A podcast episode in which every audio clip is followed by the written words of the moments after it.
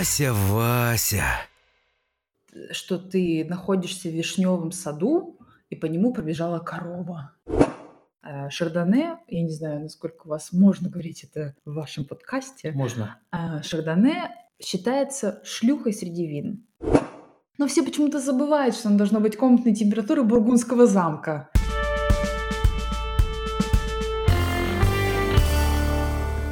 Всем привет! Очередной выпуск нашего подкаста. И на связи снова Вася. И Вася. И сегодня у нас, как всегда, очень интересный гость. А, наш гость сегодня это Мария Сашинская. Как представить? Э, любитель вина, винный энтузиаст. Маша, расскажи. Ну да, я думаю, что винный энтузиаст будет корректно. Я все-таки определяю себя как журналист прежде всего, но да, винный энтузиаст. Скорее так. Я очень люблю вино. А журналист, расскажи, где? А, Я журналист, э, работаю в брюссельском бюро Евроньюз и в, во французском бюро Евроньюз тоже, то есть Евроньюз. Круто. Я помню, что ты раньше вела новости, пока жила в Перми. Вот, и когда я услышал, как ты говоришь, это было очень круто и необычно, потому что, ну, новостной голос это что-то вот совершенно иное. Можно попросить тебя продемонстрировать, как это работает? Давай, но сразу скажу, что в жизни я так не говорю. Ну, мне кажется, ты правильно делаешь. Вот, Давай. мы заготовили всем известный текст, а, и Маша сейчас его прочитает э, голосом ведущего новостей. Давай, я попробую. Когда я на почте служил ямщиком, ко мне постучался косматый геолог, и, глядя на карту на белой стене, он усмехнулся мне. Он рассказал, как плачет тайга, без мужика она одинока, нету на почте у них ямщика, значит, нам туда дорога, значит, нам туда дорога. Облака в небо спрятались, звезды пьяные смотрят вниз, и в дебри сказочной тайги падают они. Это очень круто, Вася, что скажешь? Ну, я скажу, что очень сильно чувствуется разница, когда человек просто разговаривает и когда нет. А вот, э, Маша, прежде чем мы перейдем к вопросам вина, Давай. когда ты а, слышишь свой голос на телевидении, ты его узнаешь? Потому что, ну, вот я, когда слушаю подкаст, я думаю, господи, как это, во-первых, не похоже на меня, во-вторых, как это отвратительно, а вот у тебя как? Э, Ну, мне в общем и целом, в принципе, нравится свой голос. Но, конечно, бывают моменты, когда я слышу и пермский наш э, говорок, которым, кстати говоря, я горжусь, когда приезжаю в Перми, все равно как-то он эм, проскакивает. А, Но, в общем и целом, он меня не раздражает, но бывает, да, что я недовольна. Да, такое бывает. А что такое пермский говор? Ну, расскажи. Вася, Я- ну, Я-то знаю, но Вася. просто она же не только из Перми слушает. Ну вот э, у меня есть сын, да, мы живем в Бельгии, э, и я говорю с ним на русском языке. Но когда мы приехали однажды к бабушке пару лет назад, он меня спросил, мама, а что такое чё? И я вот растерялась даже, я не знала, что ему ответить, потому что чё, я ему начала объяснять, ну, сынок, Ну ты же чё, сынок? пермяки, ты чё? Ну, да, у нас вот такой пермский говор, мы, видимо, мерзнем, мало открываем рот, э, чокаем, окаем. И, кстати, даже не так часто окаем, как икаем. У нас звук «ы», если ты обратишь внимание, он даже вот э, намного более выражен. Немного. Намного, да. И еще интонация у нас очень странная. То есть, если в русском языке, ну, в классическом, да, ну, или как дикторы говорят, например, нужно уверенно ставить точку в конце предложения, то перемяки говорят вот так вот. То есть это вос- восклицательный или вопросительный знак, как бы. Ну, вот такое интонационно. вот, да. Ну, так-то да. Вася, ты все понял? Так точно. У нас как такового своего говора нету, но у нас тут много граничных территорий, у которых свои замечательные говора, поэтому мы обычно коллекционируем это дело. Ну, про ростовский говор, мне кажется, тоже многие знают. Он воспет в массовой культуре очень активно. Ну да, самое смешное, что, ну, как бы, тут до Ростова не так далеко от нас, но у нас его как такового нет. Ну что, от говора перейдем к разговорам. А, Сегодня мы говорим о вине, о, о любви к вину, о том, как учиться любить вино. И поскольку мы с Машей находимся как бы в студии в Перми, а, то мы сразу же, конечно, взяли бутылочку вина. А, Да, и очень хороший выбор. Э, Вася выбирал. Это красное бордо. Прекрасный микс, я считаю, бленд. Вот. Но мы знаем, что Вася там тоже что-то приготовил. Вася, просто так сидит. Расскажи, с чем ты там сидишь? Сейчас я соберусь силами и попробую выговорить за это замечательное белое вино под названием Гиверцу цитрамин... Не, я... Кто-нибудь может помочь мне с названием этого замечательного вина? Цитрамон? Что там? Гевюрцтраминер. Вот, да. И это, наверное, что-то между вторым и третьим местом у меня в моих белых винах, потому что на первом месте безраздельно сидит рислинг, который я люблю практически во всех ипостасиях. А второе место делит это замечательное вино и, как ни странно, обычный пиногриджа, который тоже замечательно заходит. И вообще я очень ну, так, специализируюсь по белым винам, а красные для меня слишком тяжелы, что ли. Вот давайте сразу поэкспериментируем. Вот у нас на столе французское бордо. Тут написано «Би де брелет, молис эн медок». Я знаю, что слово медок, оно вот часто пишется на вине. Что это означает? Ну, это территория. Медок. Медок. Да. Любишь медок, люби и лонгедок. Да, да, да. Но лонгедок это уже юг Франции, там немножко другие вина, они совсем, честно говоря, другие, они другие по стилю. Но да, ми медок и лонгедок, все прекрасно в Франции. При этом 2013 год. Это я не знаю, стоит ли гордиться тем, что вот, ого, ничего себе, урал 13 год. Просто, ну, 6 лет уже прошло, это вроде как винтаж, нет? А, винтаж, э, да, винтаж это действительно какого года сбор урожая, да, все верно, но урожаи бывают разные в какие-то годы, они бывают хорошие, в какие-то плохие. Более того, вина э, зависят... Э, некоторые вина, они держатся долго, то есть они созданы для того, чтобы долго, как это по-русски сказать, aging, чтобы, Aging. да, чтобы Выдерживаться. выдерживаться, да. А некоторые вина нужно пить молодыми. Например, есть прекрасная э, Пиногриджо. Пино Гриджо. Нет, ну Пино Гриджо тоже можно. А, сейчас, секундочку. Прям. Божеле. Божуле. Да. Вот есть прекрасное божуле. Есть божуле нуво, а, но божуле это не сорт. Сорт э, это виноград гаме. И вообще его принято пить молодым. Ну, хотя оно может и выдерживаться долго. Можно несколько лет выдерживать эти вина сорта гаме. Но чаще всего его пьют молодым, потому что оно молодое, веселое, задорное, быстро пьянит, очень быстро отпускает. И вот его принято пить молодым, да. Некоторые шардоне пьют тоже молодым, потому что он- оно просто не может долго выдерживаться. Вот, поэтому не всегда там какой-то давний год на бутылке значит, что это хорошо. Но в данном случае я думаю, что это хорошо. Скорее хорошо, чем плохо. А вот замечательные португальские вина, которые зеленое вино, или как так у них называется, оно тоже относится к тем, которые принято пить молодыми? Это которые лаурейро и вот эти вот э, сорта винограда. Вот э, на самом деле португа- с португальскими винами вообще история очень интересная.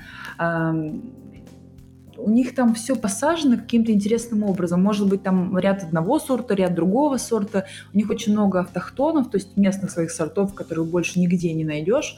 Поэтому, я не знаю, наверное, зависит э, от того, о каком сорте ты говоришь. Хотя я смею предположить, что все-таки, наверное, молодые тоже вина. Я думаю, что Вася имеет в виду вина Верде. Вася, да? Ну, как правило, да. То есть, имея в виду то, что идет э, в любом кафе первой, второй позиции, то есть я в своем путешествии по Португалии, а точнее по Лиссабону, в общем, старался распробовать, что такое португальские вина, и, в общем, не добился никакого успеха, ну, то ли оно мне не заходит, то ли, то ли не заходит. Ну да, дело в том, что просто там очень много разных сортов. И, может быть, ты пробовал что-то одно, потом другое, и как-то вот общего впечатления не сложилось. Португалия – это сложный регион. Это действительно сложный регион. Несмотря на то, что считаешь, считается, что Франция – это самый сложный, Португалия тоже сложная, вот именно потому, что там очень много каких-то местных сортов, которых просто больше, ну, практически нигде и не найти. Давайте сделаем упражнение. Вася, вот попробуй вино, а, которое у тебя есть, и ну, опиши его, как ты его можешь описать. А потом попросим Машу, как специалиста по вину, описать вино. Слушай, ну тут все просто. Это мед, э, какие-то э, фруктовые тона, что-то либо цитрусы, либо какие-нибудь экзотические. И в целом это, наверное, все, что я здесь чувствую. Нету, так сказать, второго дна с какой-нибудь интересной кислинкой. Вот этого мне не хватает конкретно в этом вине. Ну, Вася, мне очень сложно описать вино, которое пьет Вася на другом конце Нет, страны. давай опиши, который пьем мы. А, который пьем мы. Ну, я сначала хотела просто вот э, про Гевюрцтраминер пару слов сказать. Э, Это интересный очень сорт винограда, действительно одно из самых ароматных вин. Эм, Кислотность не такая высокая, может быть, поэтому ты там не можешь найти никакую кислинку, хотя это тоже зависит э, и от места, где виноград вырос, и от э, производителя. Эм, И очень часто там находят э, ноты роз. Э, вот как-то так. Может быть, это как раз то цветочное, что ты услышал. Ну да, оно очень ароматное, цветочное. В целом за это он мне и нравится. То есть, он, скажем так, крайне нетипично для вина в целом то, как, как, какой у него аромат. Считается, что оно подходит к азиатской кухне э, Гевюрцтраминер. Не знаю, это нужно опытным путем как-нибудь будет попробовать. Э, что пьем мы? Мы пьем красный бордо. Я чувствую, ну это точно красные ягоды, это мы уже с тобой выяснили.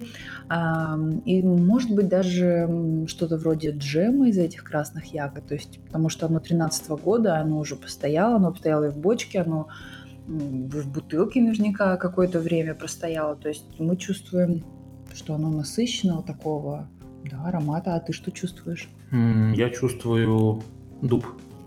Вот э, трудно описать, какой дуб на вкус, потому что я не ел дуб. Ну, ты его нюхал когда-нибудь? Вот, да, но я его нюхал. Э, я чувствую немножко в запахе. Ну, плюс, как бы, дуб есть в виске. То есть вот что-то такое дубильное. Вот это в этом вине есть. И плюс я, мне вот очень нравятся вина, в которых э, я, я чувствую этот дескриптор. И в этом вине как раз это тоже есть. Это кожа.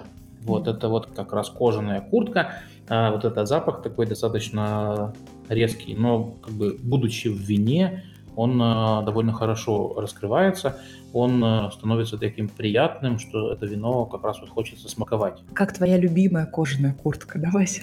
Да, которую я неоднократно уже жевал, как раз чтобы настроить свои рецепторы. Маша, расскажи, вот, окей, ну сделали упражнение. А, как полюбить вино? Вот с чего можно начать знакомство с, с миром вина и любовь к вину?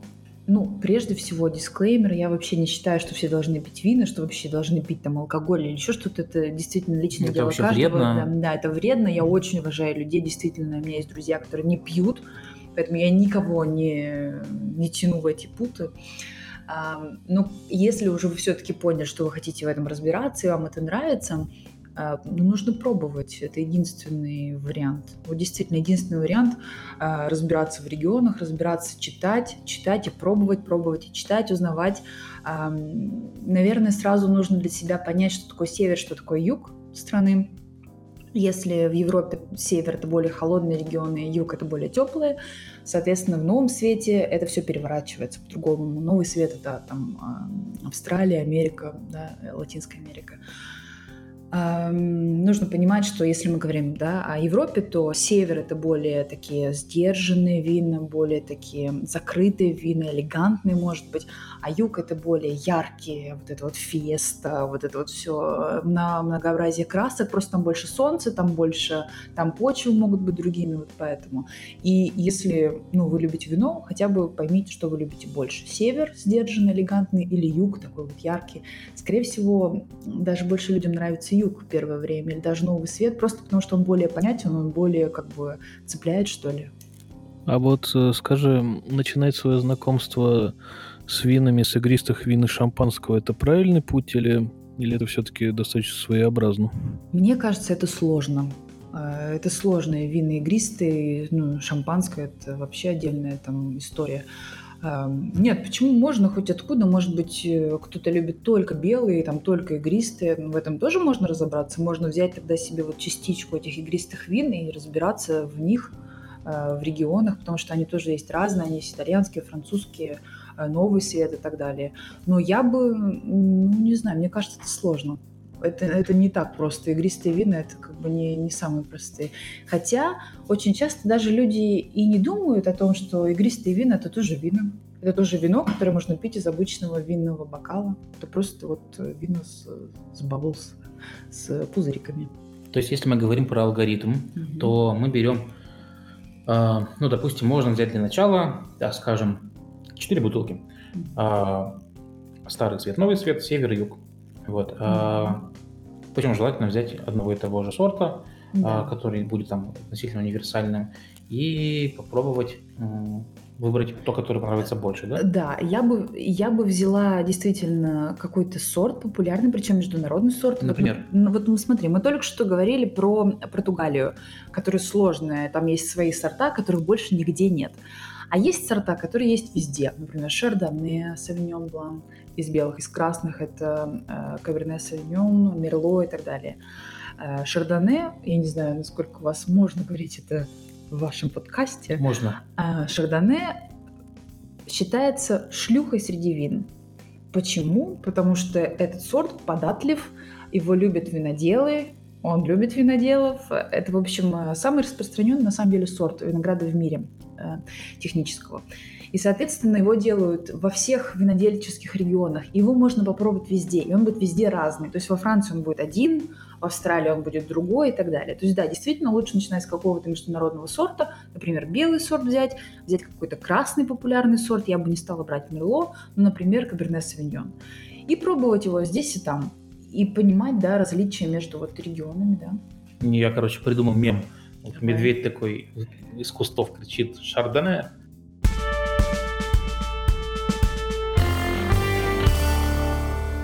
А с какой стороны лучше начинать от изучения? То есть мы, мы знаем, что Франция сложная, да. мы знаем, что Португалия сложная. Что простое это? Вообще считается, конечно, классика все равно начинается с Франции, все равно начинается со Старого Света. Но часто так бывает, у меня было то же самое, когда я начинала это все изучать, когда у нас были курсы, что тебе непонятна эта Франция, она тебе не нравится, ты не понимаешь, почему, ну, как бы, почему они так все говорят, почему это, это классно, почему это интересно, и ты уходишь так немножко в новый свет, потому что там они более какие-то понятные, интересные, они сделаны для того, чтобы нравиться вина нового света. Калифорния, она нравится, Австралия, она нравится. А потом, как правило, все равно люди возвращаются в старый свет и понимают, что там больше смыслов.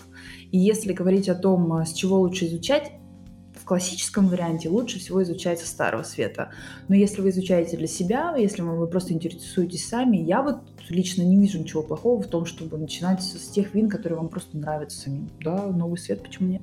Если проводить параллели между вином и литературой, а, ну то есть, что Новый Свет это такие как бы детективчики, это фикшн, а, а Старый Свет Европа это Толстой, Достоевский, это как, как правильно? Ну нет, знаешь, э, новый свет, он есть и такой очень э, ну, интересный тоже. То есть они, они учатся, они научились делать очень хорошие вина, они есть и очень дорогие вина, и очень такие sophisticated, что будет на английском языке, да, такие очень сложные вина. Они это тоже делают. Просто если говорить о массовом, э, как бы, о массовом производстве, то оно вот такое, оно более коммерческое, более понятное. И, кстати, цены.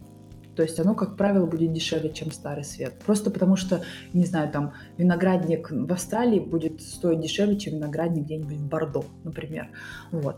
А, но нет, я бы не стала так категорично сравнивать. Мне кажется, есть прекрасные образцы и там, и там. И там, и там может быть пелевин, например. Попробовал вино, которое можно было бы характеризовать как пелевин. Я не знаю, что это такое пока мы окончательно не свалились в литературу, давайте рассмотрим вопрос декантации, потому что я сколько смотрю Парфенова, который тут всей России любовь к вину прививает, я совершенно не понимаю. То есть у него почти все вино в декантере, Потом, когда ты читаешь на каких-нибудь сайтах, там написано, это вино нужно заливать декантер, это не нужно. И как-то можно точки над «и» расставить э, по этому поводу? Ну, это что называется, дай вину подышать, ничего подышит во мне. Да. Ну, э, декантируют, как правило, красные вина все-таки, потому что там есть танины, они более сложные, им действительно нужен кислород, им нужно подышать. Белые вина декантируют реже, и обычно это какие-то сложные, такие вот, э, может быть, такие более плотные, что ли, белые вина, да. А, нет, не каждое вино нужно декантировать, но если красное вино вы декантируете, ничего, в общем, страшного, наверное, не будет. Хотя, опять же, не во всех винах есть вот этот вот э, смысл который извлечется после декантирования, во-первых. Во-вторых, некоторым видам достаточно подышать просто в бокале. Но если это сложное какое-то там со, ну, со старым винтажом, как правильно сказать, там старого года вина, лучше, наверное, дать подышать, точно лишним не будет. Что мне кажется важным здесь упомянуть, о чем частенько забывают, это температура температура подачи. Потому что обычно считается, да, там белое нужно охладить, это уже поняли все. То есть теплое белое уже никто не пьет, ну да, могут бросить немножечко льда, но что делать тоже, конечно же, не стоит. А его нужно охладить. Это четко все понимают. Но вот с красным вином как бы другая история. Считается, что оно должно быть комнатной температуры. Но все почему-то забывают, что оно должно быть комнатной температуры бургундского замка. 18 градусов и не меньше. То есть комнатная температура дома и комнатная температура в бургундском замке – это две разные вещи. Подожди, бургундский да. замок. Бургундский значит тепло, замок значит холодно. А, холодно. Я имею в виду все-таки холодно. Да, 18, 17, 18 градусов. То есть не лишним будет вино немножечко постоять, э, наверное, в холодильнике, совсем недолго. А, и потом, опять же, если вы его декантируете, вы нальете его в бокалы, оно будет отдавать вот этот вот свои ароматы по чуть-чуть. То есть вы каждый раз будете в носе находить новые новые смыслы. Вот. Поэтому, да, это, мне кажется, важным отметить. Ну да, еще в тему температуры в Волгограде летом комнатная температура без кондиционера это 40 градусов, так что вряд ли это самая оптимальная атмосфера для распития вина. Ну, когда температура 40 градусов, то мне кажется ясно, что пить. Комнатной, комнатных градусов 40. Ну, было бы неплохо. А вот, кстати, по поводу плотности, как вот человеческим языком объяснить, эм, вот как понять, вино плотное или не плотное? А, ну, правильно было бы даже сказать, есть э, полнотен, полнотелые вина и есть э, более легкие вина. Полнотел... Я даже, вот, честно говоря, не знаю, как это правильно. Есть определенные сорта, которые считаются полнотелыми. И не знаю. Ну, то есть, это... если тебе хочется его развести водой, то это полнотелое вино. Да, красные тоже есть э, легкие, есть полнотелые. Например, пино-нуар обычно бывает все-таки легче, чем, например, тот же каберне савиньон. Чаще всего. Ну, видимо, поэтому я и пью пино-нуар. А, а уж по поводу разбавить водой. А, я ж так понимаю, в Италии принято разбавлять вино водой, или это просто фермерский обычай, скажем так? Может быть, если это домашнее какое-то вино, они там могут себе это позволить, но не знаю. Честно говоря, я не знаю, чтобы я это слышал, делали. Вряд что ли. в Италии вино разбавляют водой, чтобы дать его попить детям, чтобы они, ну... Готовились. Чтобы они не мешали за стулья взрослых. Вот, э, да. Не, просто, ну, у меня есть знакомые, которые живут в Италии, и а у них обычным делом считается там при употреблении, скажем так, обычного вина за полтора-два евро, его разбавляют вин водой, чтобы чтобы так принято, не знаю. Никто толком ни разу не объяснил, почему его нужно разбавлять водой, но все настаивают на том, что нужно. Ну, мы доверимся итальянцам, если они это делают, то пусть, но я думаю, что если ты покупаешь какую-то хорошую бутылку вина, ну, скорее всего, разбавлять его водой или там бросать туда лед, ну, наверное, это не самый лучший вариант, если ты хочешь что-то, ну, почувствовать в этом вине. Хотя даже в той же Бельгии я, я видела, как э, добавляют кубики вина в белое вино или в розе. Кубики, да, кубики прошу прощения, да, льда. И называют это э, писин, бассейн. То есть как бассейн. Вот они пьют это как такой освежающий больше коктейль, но тогда, конечно же, что-то там искать, уже какие-то смыслы, ну, наверное, не стоит. А вот вообще, а, как правильно пить вино? То есть мы поняли, что некоторые вина стоит декантировать, да. Mm-hmm. Вот, а выбора бокала, держать за как бы чашку или за ножку, крутить или не крутить, как э, правильно, расскажи. То есть, потому что я каждый раз действую по наитию и не знаю, правильно это есть или нет. А вот это как раз та штука, которую хочется делать, ну, что ли, правильно. Ну, правильно это так, как тебе нравится. Вот тебе нравится, вот ты должен просто удовольствие получать от вина. Нет никаких там каких-то правил для там созданных для людей, чтобы наслаждаться вином. Если тебе нравится, пей так, как тебе нравится. Даже если тебе нравится разбавлять его водой, тебе это приносит удовольствие ради бога. Но если говорить о каких-то классических правилах, то, конечно же, есть бокалы для красного вина, бокалы для белого вина. Хотя есть э, бокалы, из которых пьют сомелье, дегустируют – это, ну, это совершенно другие бокалы, они стандартные просто. И они не для белого, не для красного, они всегда стандартные на дегустациях. Там стоит 6 одинаковых бокалов. Там 3 для белых, 3 для красных. А, для красного вина, как правило, бокалы шире, чтобы у них э, было вот это вот дно шире, чтобы, опять же, вино могло декантироваться, подышать. А, белые, они немножко уже. Для игристых вин вообще такие узкие, но это для того, чтобы видно было э, перляж называется. Ну, как, как, ну короче как говоря, пузырики, текут, да, да, как пузырики текут. А, хотя можно, я уже это говорила, наливать в обычные бокалы для вина, игристые вина. Держать Лучше, конечно, держать за ножку, просто для того, чтобы не передавать температуру своих рук винам. Да, можно немножко его так поболтать, что называется, да, чтобы просто раскрыть эти ароматы.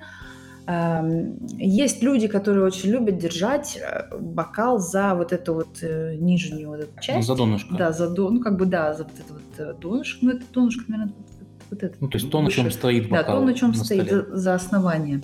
И это считается, ну, типа, таким плохим тоном, что ли. Ну, как бы, это, типа, ты хочешь выпендриться, что ли. Но на самом деле так, ну, мало кто делает. Может быть, какие-то великие сомелье так и делают, но это всегда вызывает, ну, немножко такое, как бы, а, понятно, все, ну, типа, хочет выпендриться. Поэтому просто обычно держишь за вот это вот, за ножку, чтобы не, не греть вино, не передавать температуру. Да, можно немножко его поболтать, э, чтобы, да, почувствовать аромат. А вот возвращаясь к температуре э, вина, насколько неуместно пить вино из холодильника, когда оно, допустим, там градусов 5, как его достали? Потому что вот лично мне 18 градусов в вине это тепло, и мне не очень нравится, что ли. А ты сейчас про красный или про белый говоришь? Я не очень поняла. Ну, поскольку я обычно пью белые, то, наверное, больше про белые, но в целом это универсальный вопрос. Можно и про те, и про те. Ну, часто на винах пишут, какой температуры их нужно подавать. Там часто бывает, что белое там 13-14 градусов, красное там 17-18. Но опять же очень зависит. Если это плотные такие красные вина, они могут быть чуть теплее, да. Если это там совсем игристые, игристые какие-то белые, они могут быть чуть холоднее. Кстати говоря, бывает так, что вот часто приходишь куда-нибудь в заведение, наливают прям такое ледяное шампанское, ну не шампанское, да игристое. Внимательно нужно быть, потому что плохое игристое, если сделать его очень холодным, оно будет прекрасно питься. То есть вы не почувствуете даже, что что-то с ним не так. А что ты теряешь, когда ты пьешь вино из холодильника? Там температура 5-6 градусов. Из морозилки, что ли? ну, 5-6 градусов э, красные вина просто не раскроются. Ну, ты просто будешь просто пить. Ну, и не почувствуешь ни ароматов, ни вкусов, то есть ни нос, ни рот не откроется э, вина. А белые вина, может быть, ты потеряешь меньше. Опять же, если тебе нравится пить именно так, то ты можешь пить так. Но если ты любишь рислинг, а ты нам уже сказал, что ты любишь рислинг, мне кажется, имеет смысл немножко поддержать его, чтобы он подышал, согрелся, и тогда ты получишь максимум от своего любимого рислинга, чем если ты просто выпьешь его холодным, как, не знаю, там, э, газировку в жаркий летний день. Я всегда хотел задать этот вопрос специалисту. Когда ты а, приходишь в ресторан, а, тебе наливают вино, вначале первая пробная партия, вот там вначале плещут немножко в бокал, ты такой киваешь, типа, да, вот, а, и всем разливают после этого вино. Что, если скажешь нет? Что произойдет? Я никогда, никогда не экспериментировал с этим. Ну вот, а ты скажешь нет, почему? Потому что тебе вкус не нравится или потому что ты что-то там почувствовал, чего не должно быть? Потому что я экспериментатор. Я ищу границы вселенной, понимаешь? Ну окей, а если ты закажешь э, какое-то блюдо, и тебе его принесут, и ты его такой попробовал, и оно тебе не понравилось, тебе могут его заменить? Я думаю, что в хорошем ресторане да. Ну, с винами, наверное, так же. Но вообще сомелье или там официант, если нет сомелье, приносит вина для того, чтобы попробовать, да, для того, чтобы посетитель, клиент удостоверился, что оно не испорченное, что пробка не испорченная, оно ничем не пахнет, там нет никаких э, побочных там ароматов. Но, в принципе, если тебе просто не понравился вкус, а вино при этом качественное и нормальное, то ну, как бы, наверное, это не совсем правильно его прям возвращать, просто потому что не, не понравился вкус. Потому что то же самое с блюдом. Ты же это не возвращаешь, или, ну, не знаю, может быть, возвращаешь, если прям это не то, что ты ожидал. Для этого нужно обсудить с сомелье или с официантом, прежде чем заказать, что именно вы хотите, э, по какой цене, там, к какому блюду, то есть чтобы не было этого недопонимания. Но вообще вино открывается для того, чтобы проверить, испорчено оно или нет. Ну, Я вот однажды присутствовал при интересной беседе. Правда, речь сейчас будет про пиво, а не про вино. Давай. Вот что в киевском баре один англоязычный человек заказал пиво. Ему принесли пиво, оно было совершенно не газированное. И тот сказал, it's not carbonated. Да. И ему сказали, что, мол, так надо, пей. Он говорит, окей. И выпил, морщась. И вот как-то не хочется повторения такой ситуации. Ну, да. Ну, тогда он просто не знал, что, может быть, он не знал, может быть, пиво оно таким и должно было быть, ему просто об этом не сообщили, но это не дефект пива, то есть оно не было испорчено, просто они друг друга не поняли. И вот для этого нужно разговаривать, обязательно общаться, и для этого нужно немножко изучать вина, чтобы просто понимать, когда ты куда-то приходишь, вообще, что ожидать от этого. Ну а в целом, получается, если э, я говорю нет, то они обязаны эту бутылочку а, я не знаю, как в российском законодательстве это, но это, это должен как-то... Ну, я, я думаю, что да, ты должен аргументировать. То есть, а почему нет? Тебе вкус просто не понравился? Я думал, оно белое, оно красное. А, ну да, ну это твои проблемы, не знаю.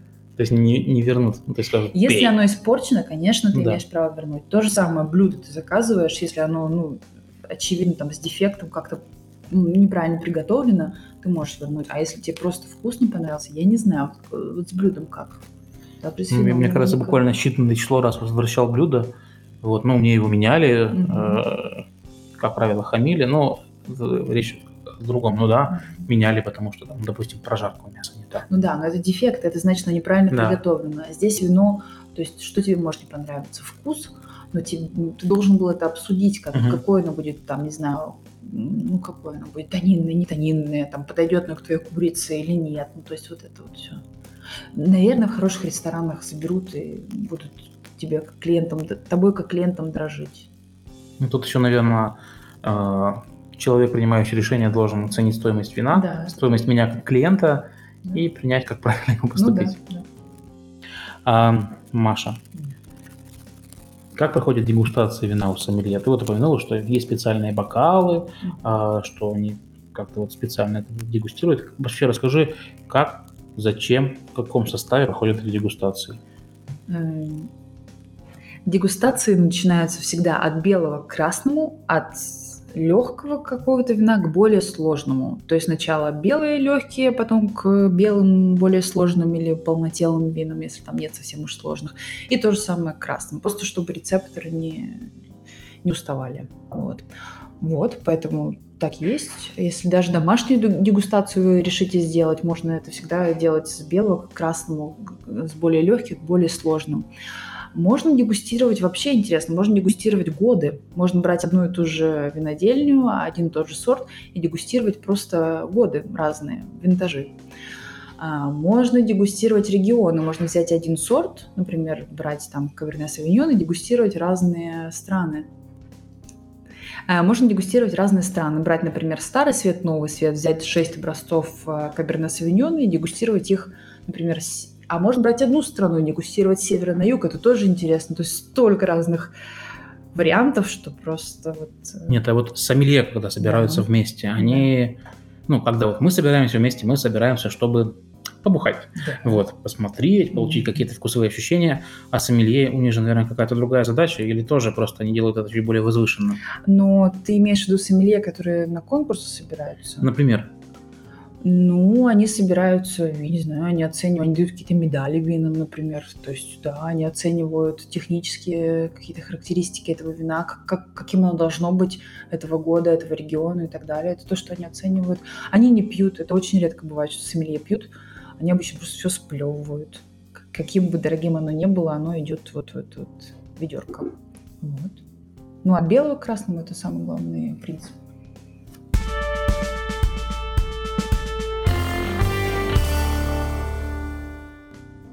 Маша, а какое самое странное, дорогое, интересное вино, которое ты пробовала? Ну, то есть вот мы всегда у всех, кто к нам приходит, спрашиваем про какую-нибудь дичь, которая была с ними вот в их профессиональной деятельности. Вот э, что-то вот, если мы уже говорим про вино, то расскажи какую-нибудь дичь про вино, какое-нибудь такое, чтобы дичь. ну, опять же, профессионально, я вот здесь должна оговориться, да, что я там не профессиональный сомелье, да, это просто то, что я люблю, я винный энтузиаст. Оговорюсь все-таки, мне кажется, это важно. Но самая дичь была, пожалуй, когда э, я еще ходила на курсы, мы это все изучали, и нам дали на одной из дегустаций вино, это было красное вино, это была Австрия, и это было очень странно. Это было ощущение, что что ты находишься в вишневом саду, и по нему пробежала корова. То есть это был реально как вот э, такой скотный двор. Коровой пахло, просто настоящим таким хлебом в вишневом саду. То есть настолько это было как бы вот прекрасно с чем-то таким немножко неприятным смешанным. И я потом очень долго искала, искала эти, именно вот это, это вино, потому что это то, что многие любят. Там, не знаю, белое вино есть э, Сансер, есть такой регион, и там э, как бы вино славится тем, что там есть пипи дыша. Пипи дыша – это кошачья моча. И все просто ценители просто ищут, где же там по кошачьей оно будет. Вот, то есть из-за из вот этих вот историй. Я очень часто в нашем э, подкасте тупо каламбурю. Сейчас тоже вот ты говоришь, что попробовала вино, где вишневый сад, и там была коров... Э, коровья Корова. корова. Да. Вот, и я подумал, что ты типа, а потом его искала, я подумал, что ты искала вино, искала. Ис- Да, иск- Нормально, да? искала тебя Вася, тебе, ночами Вася, тебе понравилось? По-моему, это твоя топовая шутка за все время. Спасибо, я стараюсь. Вот в плане э, интересных историй я тут, э, поскольку еще люблю шампанские, у меня было тут недавно разочарование. Я взял себе бутылку Дон Периньона, как такого эталонного, э, эталонного шампанского, и очень сильно разочаровался, потому что оно мне не понравилось, и на вкус было достаточно как, как просека. И вот это было очень обидно, потому что стоило оно не очень гуманных денег. Ну, что тебе сказать? Жалко, что нас не было рядом с... Не дорос. Жалко, что нас не было рядом. Ну, просто, чтобы ты понимала, то есть у меня э, одно из самых любимых достаточно попсовое Мартини Асти, потому что она тупо сладкая. А в- э, самое мое любимое это Маэта Шадон Нектар Империал. Э, вот Брют Империал мне не нравится, Нектар Империал мне нравится. И вот ничего лучше него я как-то для себя не нашел. А вдову? Вдову Клико? Мне всю жизнь казалось, что это что-то постыдное. Ну, то есть не пробовал, но осуждаю. Ну да, типа того. Оно вот почему-то какое-то такое советское, э, что ли, советский отпечаток накладывает, потому что такое ощущение, что это что-то недостойное твоего внимания. И я вообще за то, чтобы пробовать. Вот пробовать, пробовать, пробовать. И то, что тебе нравится, оно и будет твоим. Не нравится тебе, не знаю, Дом Периньон. Ну и ладно, значит, тебе нравится что-то другое. Настолько это все равно вкус. Ну, как бы э, оно не обязано нравиться никому. То есть это только твой выбор, что ты любишь. Потом это может зависеть от компании, это может зависеть от того блюда, с которым ты это все пьешь. То есть это ну, действительно столько факторов, что ну, сложно сказать, что, что здесь понравится. Давайте немного поговорим про работу сомелье. Я понимаю, что ты не сомелье, и окей, но а, у кого как не у тебя спросить, Маша. А, где учиться на сомелье? Как вообще научиться на то, чтобы тебя куда-то потом взяли с сомелье? Ну, в России, насколько мне известно, есть несколько школ. Э, Мы напишем, может быть, где-то в описании название этих школ. Ну, Ну, ты их расскажи, Да. озвучь, и потом мы их Э, приложим. Ну, мы их напишем название, потому что я боюсь сейчас сделать ошибку. Все-таки не здесь живу. И, ну, я знаю, что есть там э, две или три школы известные в России. А, Можно учиться самим. Кстати, я знаю таких людей, которые просто сами это изучали, то есть они реально пробовали, а, они там брали какие-то большие книги, энциклопедии, это все читали, сами пробовали, но тогда это будет очень дорого, потому что вам нужно, ну, действительно все эти вина попробовать, где-то их найти. Все-таки в школе это будет немножко проще сделать, потому что там, ну, совсем немного нужно попробовать, чтобы там запомнить этот вкус и этот аромат. А, Есть курсы а, WSET, а, они из четырех уровней, можно их пройти. Я не знаю, есть ли они здесь, эти курсы. Я тоже не знаю. Ну, то есть они начинаются совсем с базовых, где просто там различия между белым и красным, может что-то о регионах, и заканчиваются там сложными э, уровнями, где изучается там полностью Франция, например. И есть вообще мастер вина, это самое такая значимое как бы, ну, образование, и это действительно те, кто уже серьезно этим занимаются. Я думаю, что если изучать для себя, это можно делать вот VSET, второй, там, третий уровень для себя. Есть это все онлайн, но тогда, опять же, вам нужно самим себя э, ну, как бы найти все эти вина и пробовать их там в одного или с другом, не знаю, как-то. Ну, это, мне кажется, просто это дороже будет, если, чем идти в школу. А сомелье вообще много денег зашибают? Ну, наверное, зависит тоже, где они работают, э, в каких-то дорогих ресторанах или ресторанах, где... Ну, вообще не каждый ресторан может себе позволить сомелье, Ну да. можно начать с этого, потому что э, где-то обучают официантов, чтобы они могли все объяснить, где-то винные карты не такие большие, что не нужно содержать сомелье.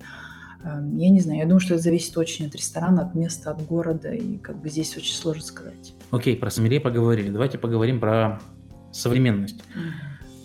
Какие сейчас в мире вина современного есть тренды? Ну, то есть, что теперь модно делать в вине? Расскажи, пожалуйста. Ну, слушай, классика это всегда модно. То есть, если ты разбираешься немножко в классике, если ты понимаешь, да, там какие-то регионы Старого Света, это всегда плюс. Ну, то есть, мода приходит, уходит, классика это классика. А, понятно, что в новом свете стали выпускать очень хорошие вина. Там, не знаю, например, Новая Зеландия, савиньоны белые, там савиньон блан из Новой Зеландии. Это сейчас такой, ну, тренд. Есть сорт винограда Вианье. В последнее время все его пытаются везде найти и попробовать. Это тоже популярный сорт. Хотя он пришел из Франции, но, в общем, в новый свет он тоже перешел. А, я знаю, что грузинские вина становятся все популярнее и популярнее, особенно, может быть, в России. Вот э, про грузинские вина сразу пробую тебя опередить, если вдруг у тебя есть такой вопрос. Про оранжевые. Э, у меня просто вот в Бельгии, например, сложно найти грузинские вина. То есть у меня вот эта вот палитра, она не очень развита. Я просто ну, не очень много про это знаю. А, но я, когда приезжаю в Россию, стараюсь здесь что-то пробовать и находить. Но ведь оранжевые вина это не только Грузия. Нет, То есть э, я знаю, что есть там ЮАР, угу. там делают оранжевые, чуть ли не Италия делает угу. оранжевые. Это можно назвать каким-то новым трендом? Новым трендом, я даже не знаю, но его делают уже там не первый год, но да, можно, наверное. Может быть, те, кто устал там от э, белых или красных, может быть, переходят на оранжевые. Ну, как-то так, может быть, да. А ты сама как относишься к оранжевому вину? Э, неплохо, не знаю. Опять же, его сложно найти где-то, даже у нас. Э, то есть все равно проще где-то найти красные или белые хорошие. Но я совершенно не против. У меня как-то вот, я знаю, что это не очень правильно, да, все-таки красные и белые. Мне кажется, правильнее подбирать к еде. Но у меня почему-то вот красные больше зимний вариант, а белые больше летний вариант. Хотя, казалось бы, ну, в общем, это не от этого должно зависеть, но вот оранжевый пусть будет где-то посередине. Ну, осень, листопад, а вот листики ну, да, желтеют. В Перми началась осень уже вот вчера, поэтому мы пьем красное, Вася. Ну да, у нас а, сейчас, наверное, за окном градусов 10. Вася, у тебя? Конец июля. Ну, у нас, кстати, несмотря на твои намеки, э, очень дождливо в этом году. Какие-то несчастные 25-30 градусов выдает наша температура волгоградская, что по нашим меркам очень холодное, дождливое лето. Мы сравниваем себя с Петербургом, не переставая уже второй месяц. Ну так тебе надо тоже получается что-то пить оранжевое или красное. Ты вот по, по делам. Переходи, переходи на нашу палитру. На красную сторону зла. Ну, из красного я, в принципе, что-то и могу попить. Вот. И оранжевое я что-то не очень понимаю, если честно. Ну, мне вот нравится оранжевое, потому что это как ну, белое, возведенное в такой абсолют. То есть, когда ну, просто когда все дескрипторы умножаются намного на большой коэффициент. Вот, то есть, когда если персик, то прям персик. Вот, это как если вот вы слушали наш подкаст про кофе, там есть такой вид зерна, как геша. Вот это вот, мне кажется, что оранжевое это как белое, только геша. Ну, знаешь, у нас на самом деле еще не так просто найти оранжевое в Волгограде. У нас в целом в Волгограде не так, чтобы много магазинов с вином э, не сетевых, поэтому найти что-то оранжевое та еще проблема. А по поводу абсолюта, для меня абсолют это портвейн португальский, вот это абсолют. Ну да, Вася тоже, как ты сказал, белое возвести в абсолют, как будто бы белое возвести в красное, а красное это абсолют. Но это неправильно, белые вина тоже заслуживают ровно того же места, как и красные вина. Они бывают замечательные. То есть это вот тоже одно из таких заблуждений. Я не говорю, что ты о нем думаешь, ну, часто бывает так, что люди говорят, что белое, фу, какая-то кислятина, это вообще не вино. Но это неправда, белые вина есть замечательные вина, замечательные сорта, тот же рислинг. Ну, как можно сказать о рислинге, что это ну, какое-то не до вино, нет. Ну, то есть, э, ну да, возможно, что-то есть вот в этом промежуточном оранжевом. Ну и плюс там есть вот это, то, что я, как вы знаете, люблю, вот эта вот дубильность, поскольку выдержана в, ну, на мезга это называется, mm-hmm. да, вот на всяких косточках, кожурочках, да. вот, вот этот вот э, тонинный такой элемент там преобладает, и это не так часто встречается в белом вине, а тут вот действительно как бы белое, которое как бы частично взяло какой-то вектор в сторону красного. Да, это почти не встречается в белом вине, просто потому что белые вина не выстаиваются на, на кожурке, там, на этих косточках, на мезге. Ну, просто там другая технология производства. Поэтому можно, наверное, сказать, что он такое промежуточное. Да, ну это то, что тебе нравится, здорово, что ты это нашел. Кому-то это не нравится, кому-то нравятся очень такие легкие, элегантные белые вина. Это тоже нормально, это ок. Да, не нравится и то, и другое. Просто тут, соответственно, в каждом вине ты ищешь ну, что-то разное. То есть в красном ты ищешь, чтобы оно раскрывалось, чтобы его так медленно попивать. В белом, соответственно, прохладном, освежающем, летнем ты ищешь просто какой-то свежести. И, ну, отлично, я в белом не ищу прям глубоких запахов, вкусов. Тут лишь бы просто хорошо пилось на солнышке. Mm-hmm. Оранжевое это вот как раз, мне кажется, такое сентябрьское вино, mm-hmm. когда м- как белое, но которое хочется смаковать, mm-hmm. вот, которое не хочется, чтобы оно исчезало из бокала. Ой, как ты красиво сказал. Спасибо. А Российские вина, что ты про них скажешь? А, я понимаю, что живя в Европе и предпочитая вина европейские, ты, наверное, будешь иметь какую-то предсказуемую точку зрения. Так это или нет? Знаешь, я всегда, когда сюда приезжаю, приезжаю обычно раз в год, летом, я, конечно, стараюсь что-то пробовать российское. Сложно мне сказать, но, опять же, здесь есть сорта, которых нет у нас. Например, здесь есть саперави да, он растет здесь, в России тоже, не только в Грузии растет. Мне интересно, этот сорт мне интересен, но ну, автохтонный, у нас его ну, ты не встретишь нигде в Бордо собирали. Может быть, встретишь, я, может быть, сейчас сказала, а я вру, но, скорее всего, нет. А, это интересно попробовать, но я пока не нашла такого там, российского вина, которое мне бы хотелось увезти с собой. Но это не потому, что они плохие, может быть, я просто его не встретила. Вася, это российские вина, как, как ты к ним относишься? Российские вина были в моей юношестве, поэтому как-то с тех времен я их не особо пью. Ну, все мы знаем, как пьется вино в юношестве, поэтому, возможно, у меня слишком субъективный взгляд. Ну, я, например, слышал, что там такие производители, как Ведерников, с твердым знаком на конце, а, что вот это неплохо. Но... Там, хотя бы просто потому, что в России я вот недавно узнал, вот э, на юге как раз, вышеупомянутая Ростовская область, mm там есть какие-то автохтонные сорта, э, то есть сорта, которые есть только там и больше нигде. И то есть у меня нет устоявшегося мнения по поводу российского вина, но мне кажется, что ему стоит дать шанс, хотя бы просто потому, что ну, у него есть какие-то свои уникальные черты. Абсолютно точно. Я согласна здесь с тобой, что да, обязательно, если есть возможность, опять же, пробовать, пробовать, пробовать. Пробовать это не значит взять бутылку и выпить ее до дна в одного. Нет, пробовать с друзьями, которым это тоже интересно. И тогда, может быть, вы действительно найдете что-то, чего, ну, как бы не нашли раньше. Я только за то, чтобы пробовать. И, и российский, и новый свет, старый свет, вообще не важно. Грузинский, все что угодно. Может быть, ты мне что-то посоветуешь, пока еще здесь? Ну вот, советую Ведерникова, да. А, Слушай, больше пока, пожалуй, ничего, потому что тоже, ну, при прочих равных, просто чисто по инерции ты берешь ну, какую-то там французскую классику, допустим, или тот же рислинг, вот, потому что там ты прогнозируешь да. результат. А в, в российском вине, если хочешь экспериментов, если хочешь mm-hmm. а, так скажем, игру с положительным ожиданием, но с, mm-hmm. с большой дисперсией, а я надеюсь, что еще не, сейчас не, не все отпали на этом моменте, вот, а, то можно попробовать российское вино. Оно может оказаться не очень, вот, а, но оно с некоторой вероятностью может оказаться интересным, которым тебе захочется делиться. Ну да, согласна, согласна. Ну, к слову, у Абрау Дюрсо игристые вина, ну, можно какие-то найти достаточно вполне себе хорошие, потому что если вспомнить заградительные акцизы в России и стоимости бутылок э, европейских и там, американских производителей, то если человек ищет что-то доступное по цене, то Абрау Дюрсо вполне себе неплохие игристые вина делают, но не все. Давайте обсудим вот какой вопрос. Как выбрать в магазине вино? Пришел ты в магазин, у тебя есть какая-нибудь денежка вот, с собой, и ты намереваешься потратить ее на вино. Маша, дай алгоритм, что делать?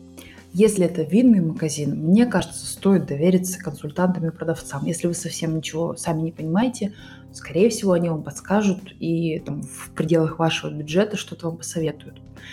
А, если там нет продавцов и консультантов, вы просто стоите напротив полки, а, прежде всего нужно понимать, белое или красное. Вообще, по какому поводу вы покупаете это вино? Вы собираетесь ужинать, э, там, к ужину его выбираете, или просто выпить вино, или там, не знаю, на террасе посидеть с подружкой вообще без еды, просто что-то выпить. Там, игристое, белое, красное, да? Когда вы определились, там, ну, с цветом, э, можно определиться с регионом. Мы уже ранее говорили о том, что там на севере это более, более такие элегантные, сдержанные вина, на юге они будут более, там, не знаю, игр, ну, как бы игривые. игривыми, да, не игристыми, а игривыми, сумасшедшими, яркими, да. А, качество здесь тоже как бы другой вопрос. Может и на севере, и на юге быть хорошее и плохое. Это как бы вообще ничего не значит. И когда вы определились с этим, можно смотреть, да, в пределах там своего бюджета что-то. Ну, как-то так.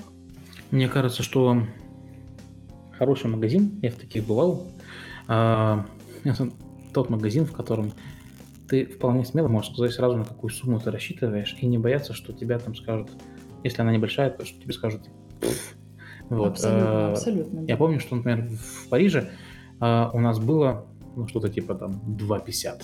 Вот. Угу. И мы подошли, и нам, ну, нас проконсультировали очень хорошо, и нам дали вино, которым мы были очень довольны. За 2,45? Ну да, за 2,49, наверное. Вот. А, и при этом как бы ко мне обращались вежливо, это было приятно. Мне кажется, что вот как бы это вино я начал пить как бы еще в магазине. То есть mm-hmm. вот слушая историю, как бы э, общаясь с человеком, я уже начал как бы заранее формировать свои ожидания от этого вина. Угу. Ну да. Да, я, я согласна с тобой. Потому что действительно бюджет может быть разный, и он совершенно не должен тебя останавливать э, от того, чтобы что-то пробовать. Действительно, я согласна здесь, да. Вася, ты вот вина по Вивину пробиваешь? Слушай, ну у меня всегда последние мили, когда я там определился сам или с помощью консультанта, что я собираюсь пить, то есть когда у меня там на выбор 4-5 бутылок, это касается и пива, и вина, то есть э, последние мили у меня всегда либо, если это вино, то это вивина, если это пиво, то это антапт. Ну, просто я эм, иногда обращаюсь к консультантам, а иногда мне просто нравится вот этот исследовательский элемент, в этом есть что-то от медитации, что ты э, берешь бутылочку вина, фотографируешь ее, ждешь, пока через плохой мобильный интернет в, э, в магазине запрос дойдет, тебе потом приходит 3,8, думаешь, окей, выбрал 10 бутылочек по этикеточке, по, по стилю, вот, а, и, и после этого выбираешь, ну, тот, у которого максимальный рейтинг. Маша, расскажи, вот это насколько правильный алгоритм? Э, Вивина, конечно, у меня есть это приложение, я пользуюсь, но я пользуюсь чаще всего для того, чтобы понять, может быть, какой сорт винограда там, потому что не всегда написано на бутылке, и не всегда, ну, ну действительно, ты не всегда можешь понять, что там, там написано, просто вот может быть, регион, а ну, не все регионы знаешь наизусть, и что там будет, что там тебя ждет. Вот на рейтинги и на отзывы простых потребителей я бы, может быть, меньше ориентировалась. Просто потому, что это такие же точно люди, как мы с вами. Там есть сомелье сидят профессиональные. То есть это такое как бы очень относительное такое число. И можно ему доверять, можно не доверять. Да, скорее всего, оно имеет э, что-то близкое к правде, да, какое-то отношение к правде, но как абсолют его, на него обращать внимание я бы не стала. Но вот год, э, не знаю, сорта винограда и так далее, какие-то технические вещи, которые, может быть, на бутылке, на этикетке вы не прочитаете, там можно подчеркнуть. Это я только за.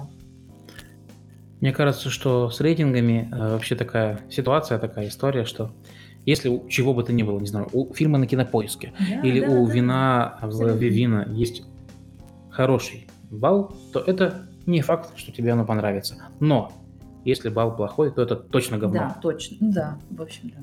Вот, поэтому как бы только ради этого на балл можно смотреть. Вася, у тебя какой алгоритм использования Вивина?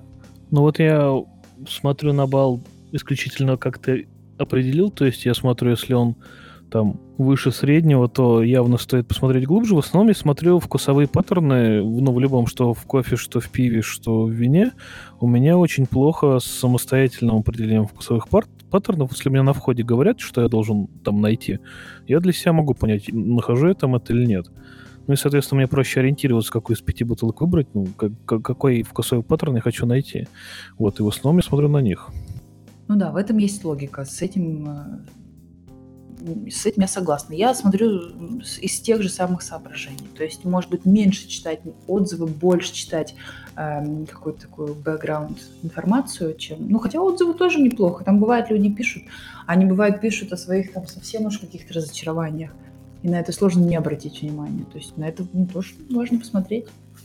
Ну, тут, кстати, да, можно использовать такой алгоритм, что как на букинге – что неважно там какой рейтинг, почитай отрицательные отзывы, за что это можно не любить. Вот, и просто выбери меньше из зод. А за что любить ты найдешь сам. Ну да, примерно Ну так. А, ближе к завершению разговора. А, у тебя есть блог на YouTube. А, Микроблог, я бы сказала. микроблог, да, такой твиттер на YouTube.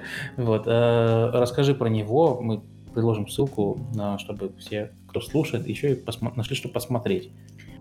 Э, затеивался мой микроблог на YouTube как что-то о винах, потому что я тогда как раз делала курс винный. Я думала, что если я сейчас немножко систематизирую эту информацию в- в- на канале, это будет просто проще для меня самой, я быстрее это все пойму, и людям будет интересно, может быть, они что-то новое для себя узнают. Но я поняла, что это немного скучно, одной сидеть в кадре и о чем-то рассказывать, поэтому мой блог перерос в такой немножко даже не знаю, о чем. Может быть, немножко лайфстайл, может быть, немножко путешествие. Если я куда-то еду, я беру с собой камеру. Ам, да, я не знаю, он обо всем и ни о чем. Он о, о разных местах, о людях, которых я встречаю. Вот э, как-то так. А о винах я больше пишу на Инстаграме. Есть хэштег «Инстаграмный сомелье», и там я об этом пишу. Как-то больше у меня получается писать, чем говорить. Ну, Вот. Тоже приложим эти все ссылочки обязательно.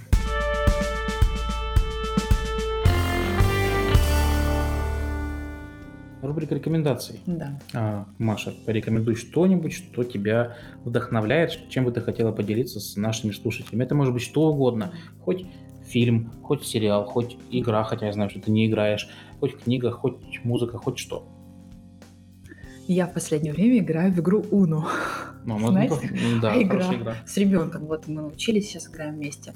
Но если серьезно, то, наверное, в плане вин, винных книг, мне, наверное, все равно стоит посоветовать эту книгу, несмотря на то, что я о ней уже говорила, и они все наверняка знают.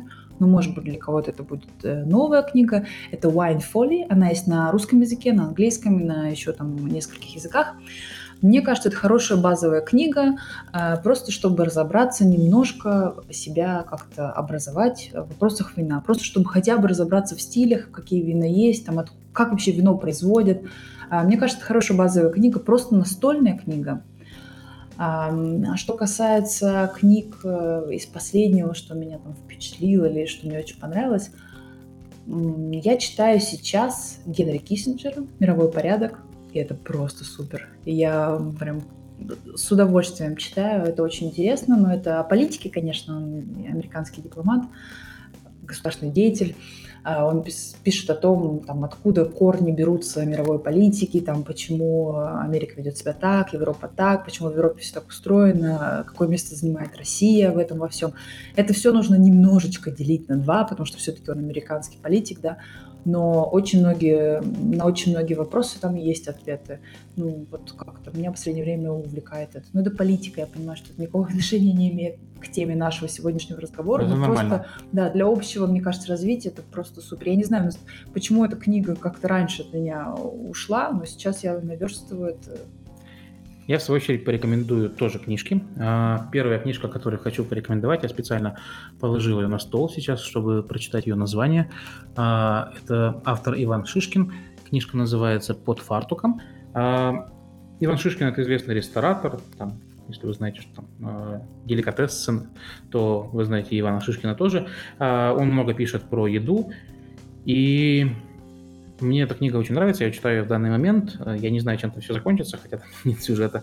Вот, а просто потому, что человек очень хорошо делится восторгом от того, чем он занимается. Вот мне кажется, наш подкаст, он как раз в принципе об этом, о том, чтобы делиться восторгом от своего дела.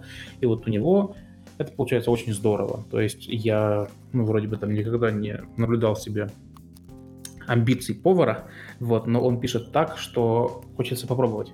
Вот, а, и вот так стоит, так, так можно любить дело, и так стоит любить дело, как это делает Иван Шишкин. Ну, может быть, вы мне тогда игру какую-нибудь посоветуете, как человеку, который не играет, но, может быть, я что-то упускаю в своей жизни. Я уверен, Вася. что Вася, что Вася сейчас э, Мгм. под- подскажет, потому что Давай. Вася всегда рекомендует толковые игры. Но у меня еще есть одна рекомендация, это тоже книга. Да, Я просто давай. вот недавно ее прочитал, она меня очень впечатлила. А, Книжка называется «Сурвило». А, Это графический роман, ну или в простонародье комикс. А, Про автобиографический роман, точнее, биографический роман. А, Автор К. этого романа. Авторка. ну да, я Ну, не очень люблю ну, феминитивы, ну, но в я общем, вот, в общем, вот Лаврентьева, Ольга Лаврентьева, она описала в графическом романе жизнь своей бабушки блокадницы. Мгм. И вот это как раз тот формат, в котором графический роман очень хорошо работает, что она очень хорошо визуализирует эмоцию. Вот этот страх, ужас, эта книга, она очень черная сама по себе. То есть, если смотреть на нее просто издалека, там, с расстояния метра или два, то покажется, что это просто черные страницы.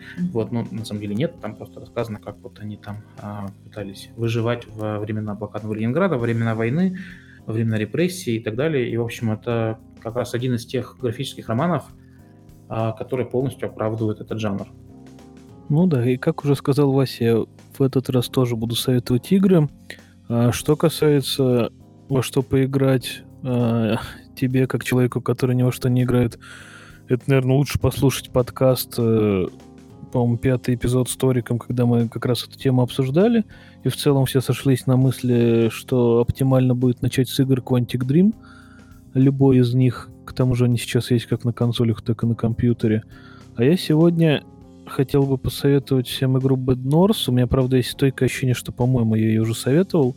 Но у ребят вышел крупный мажорный апдейт. Они сильно допилили игру, она стала более привлекательной, более э, вышлифанной. Э, и как бы, если кто-то пропустил замечательную стратегию, а, то я бы всем настоятельно рекомендовал в нее поиграть.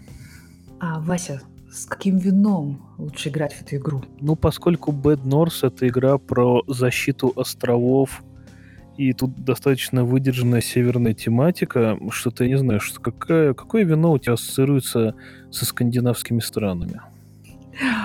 Ну, пусть это будет э, какое-нибудь белое, сдержанное, хотя, не знаю, в скандинавских странах. Wine. Ну, айс вайн это тоже такое сладенькое. Ну да. Ну ладно, пусть это будет айс вайн. Соглашусь. Ну, можно просто взять вино с севера любой страны. Ты же сама говорила, что С кубиком льда. Обязательно с кубиком льда. Всё. Вот с севера Германии. И мы как бы снова, получается, пришли к К рислингу. рислингу, да, рислинг. Пусть это будет рислинг. На этой кислой ноте э, можно завершать наш Кислотной, подкаст. я бы Да, кислотной ноте. Э, очень хорошо поговорили. Вот э, как раз этот выпуск, мне кажется, получился. Вот он ну, про любовь к делу, как, как, и, как и надо было делать. Очень хорошо. Спасибо, Маша. Спасибо вам, ребята.